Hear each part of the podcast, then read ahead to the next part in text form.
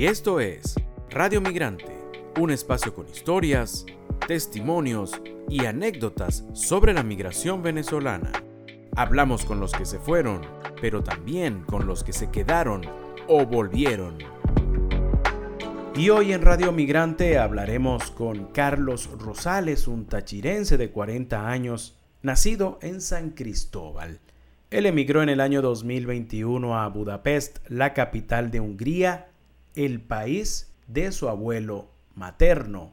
Desde allí nos cuenta cómo ha sido su adaptación a este país. Esto es Radio Migrante.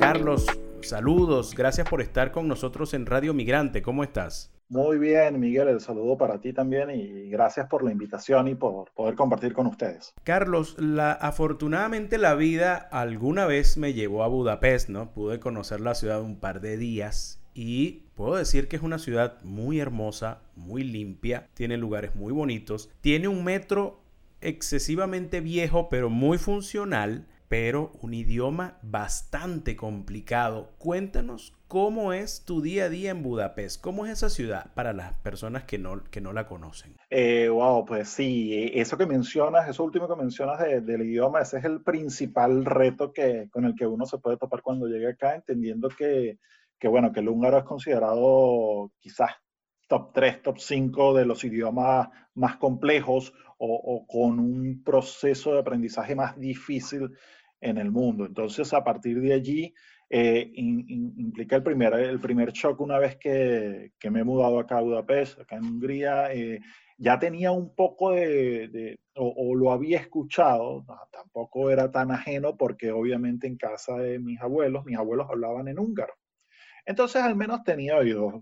Nunca tuve la inquietud, eh, estando obvio ya en Venezuela por aprenderlo o por, por conocer más allá de, de, de, algunas expresiones que podría eh, recordar y contar con los dedos de la mano en ese entonces, pero bueno, ya luego el día a día acá es, eh, fue un cambio radical entendiendo también eso que mencionabas del metro, pues va relacionado un poco también con la, la excelente movilidad que tiene la ciudad, eh, un buen sistema de transporte, eh, entonces, sabes, empiezas a hacer contraste en comparación a la vida anterior en otro país y, ciertamente son ese tipo de preocupaciones cotidianas que pasan, por ejemplo, por el transporte, eh, quedan atrás porque ya te vas adaptando a un, al mayor dinamismo al momento de moverte que te brinda un, un sistema de transporte tan, tan funcional y, y, muchas veces en, una comparativa tan, tan eficiente como el que brinda Budapest. Totalmente, es un, es un metro bastante antiguo, ¿no?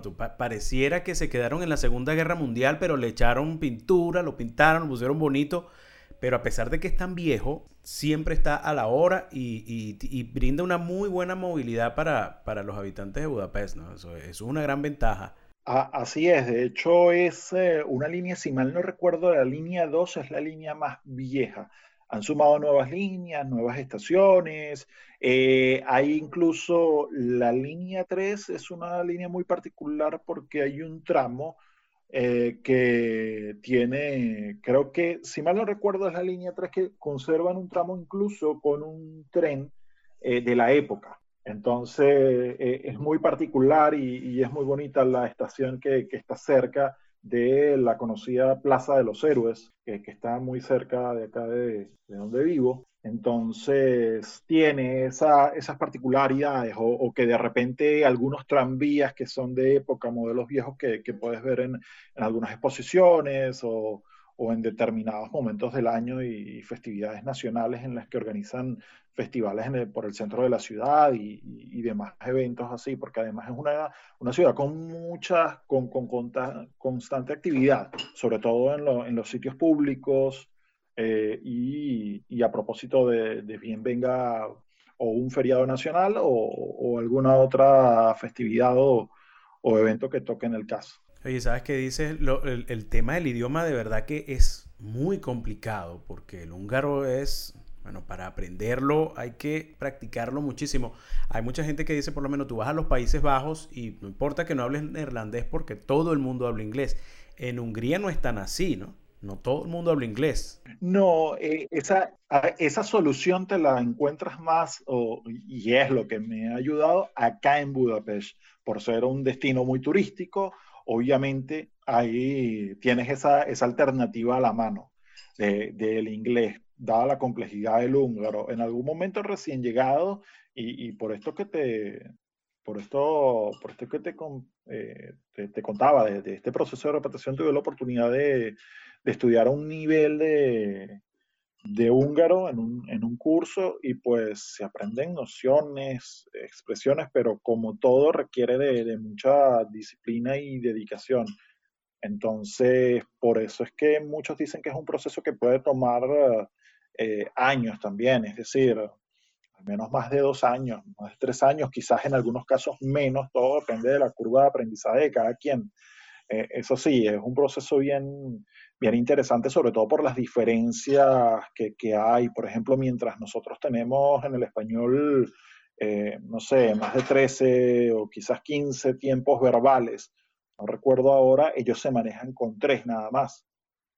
Pero eh, la, la, particularidad que tienen en la pronunciación de la mano de la conjugación de verbos y, y todo esto y, y, el sentido, por ejemplo, ellos, si bien no usan el, mm, el, por favor como expresión que tenemos nosotros, sino que ellos tienen, eh, digamos, un, por ejemplo, una forma de decir quisiera esto eh, más amable que sustituiría el sentido de ese por favor que nosotros usamos en el español. Y, esas diferencias sí son, son bien interesantes. Y además la pronunciación es un poco complicada y requiere de atención extra en función de que, de que una, una vocal o una consonante cambie el sentido de una palabra muy similar a otra.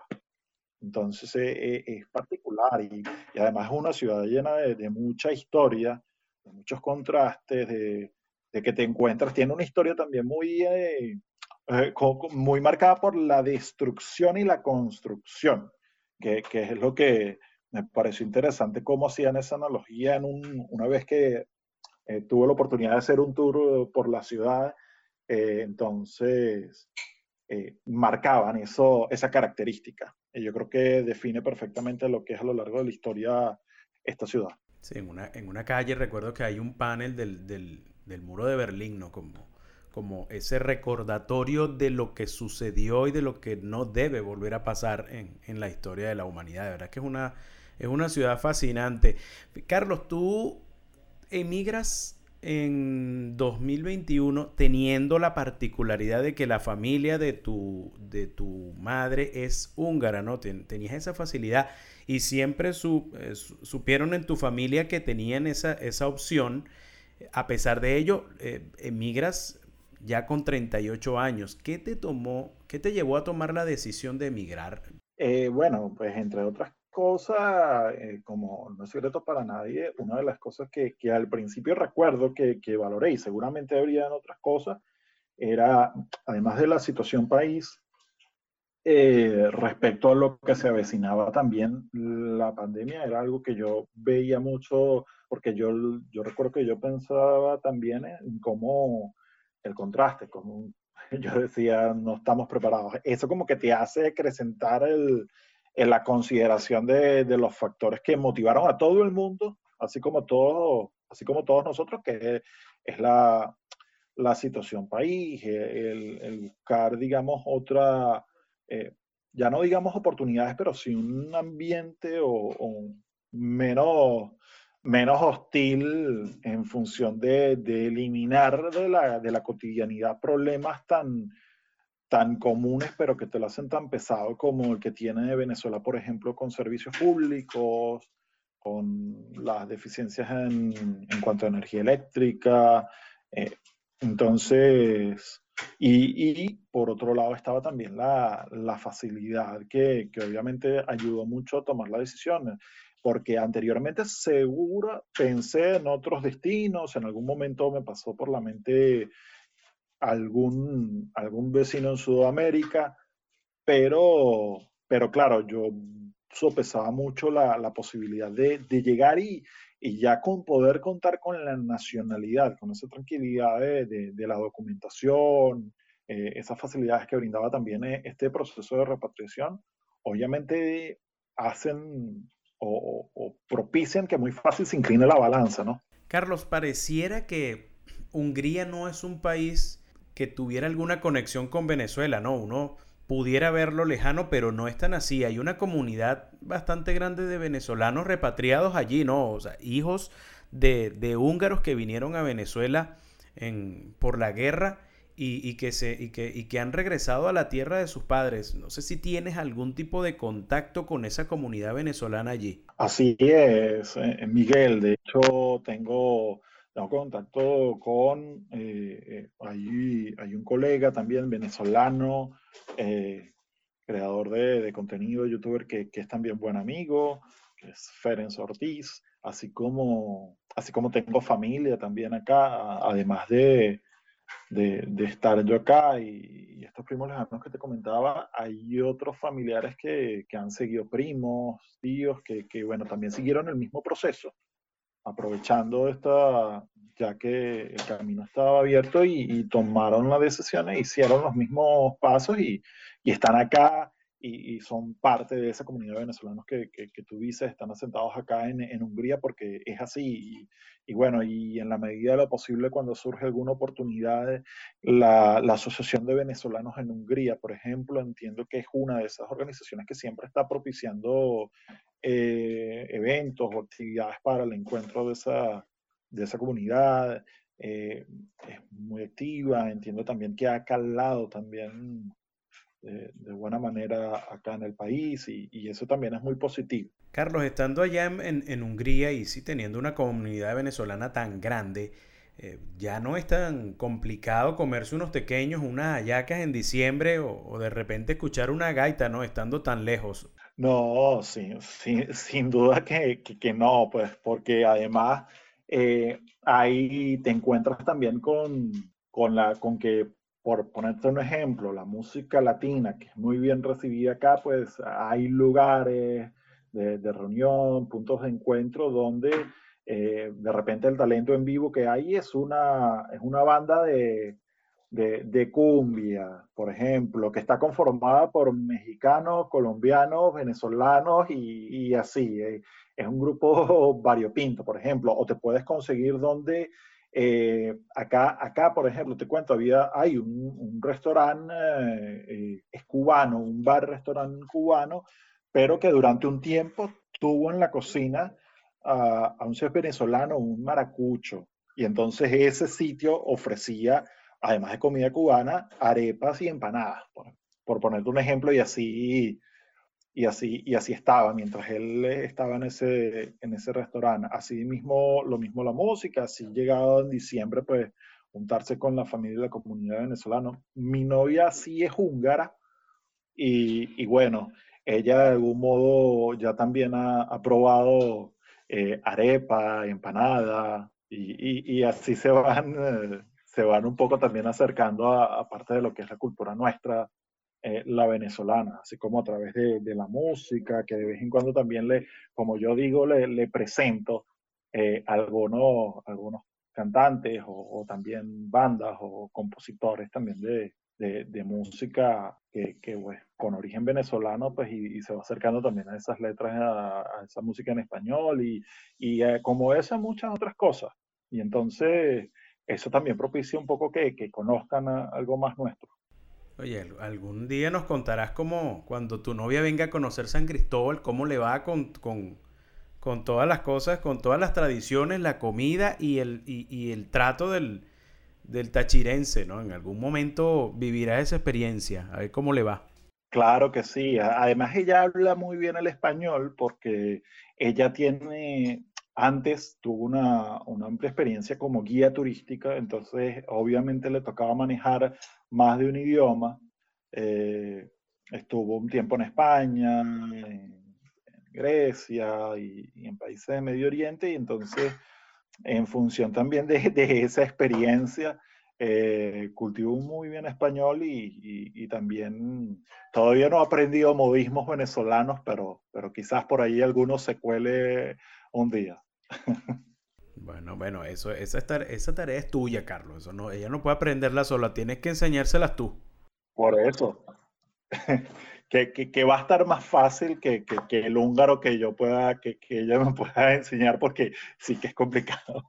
Bueno, para ella seguramente decir naguará debe ser, por, por decir algo, pues debe ser complicado, así como decir tú algo húngaro. Sí, sí, eh, es algo, es algo así, ese, ese contraste, pero, pero bueno, eh, eh, es parte también de, de, de, lo divertido de, ese, de esas diferencias, ¿no? Y cuando se encuentran. Sí, de la mezcla cultural. Carlos, estamos llegando al final del, de esta entrevista, pero quisiéramos consultarte si hay algo si tú tienes alguna sensación, algún olor, algún sabor que cuando lo captas allá en Hungría, de una vez te, trasladas a tu casa en Venezuela, a lo que viviste en este país. Claro, sin, sin duda, pues obviamente, eh, no solamente que si eh, el café o, de repente la, la, arepa tan nuestra, eh, me pasa también con, fíjate que hay una particularidad, te cuento rápido, que acá en la, panadería, la pastelería de acá de Hungría,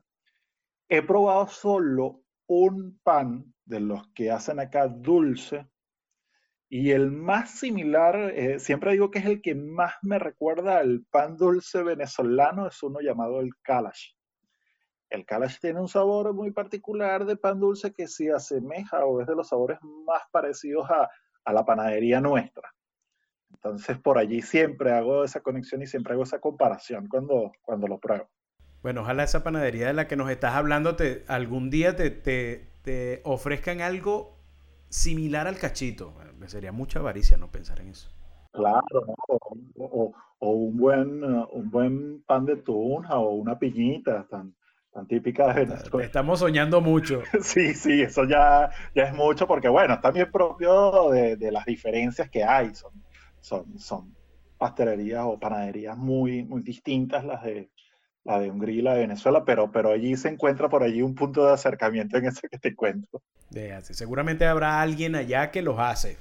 Seguramente, tiene que haber. Seguramente, se dice que muchas veces el venezolano cuando migra una de las cosas que suele extrañar más es, por ejemplo, el queso blanco.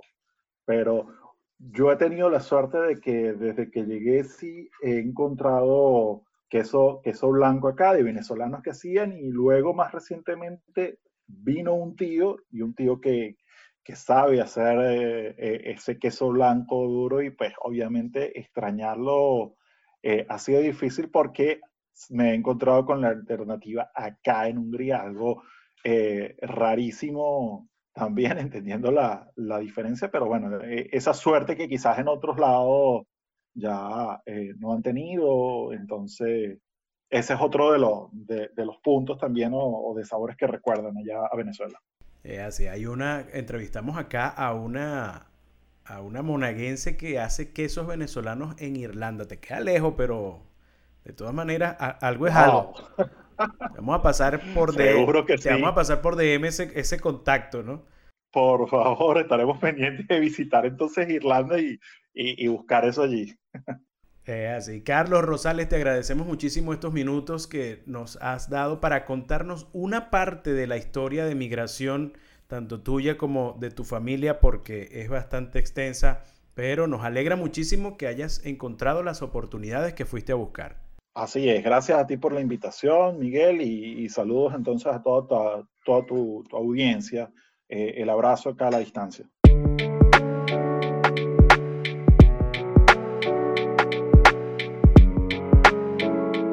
Y esta fue la historia de Carlos Rosales, un periodista tachirense de San Cristóbal que emigró hace un par de años a Budapest, la capital de Hungría. Allí camina por sus calles hermosas y limpias disfrutando el paisaje que le da un país con muchos contrastes. Esto fue Radio Migrante. Esta fue otra presentación de Radio Migrante. Nos puede seguir tanto en Twitter como en Instagram. En estas redes sociales estamos como arroba Radio Piso Migrante.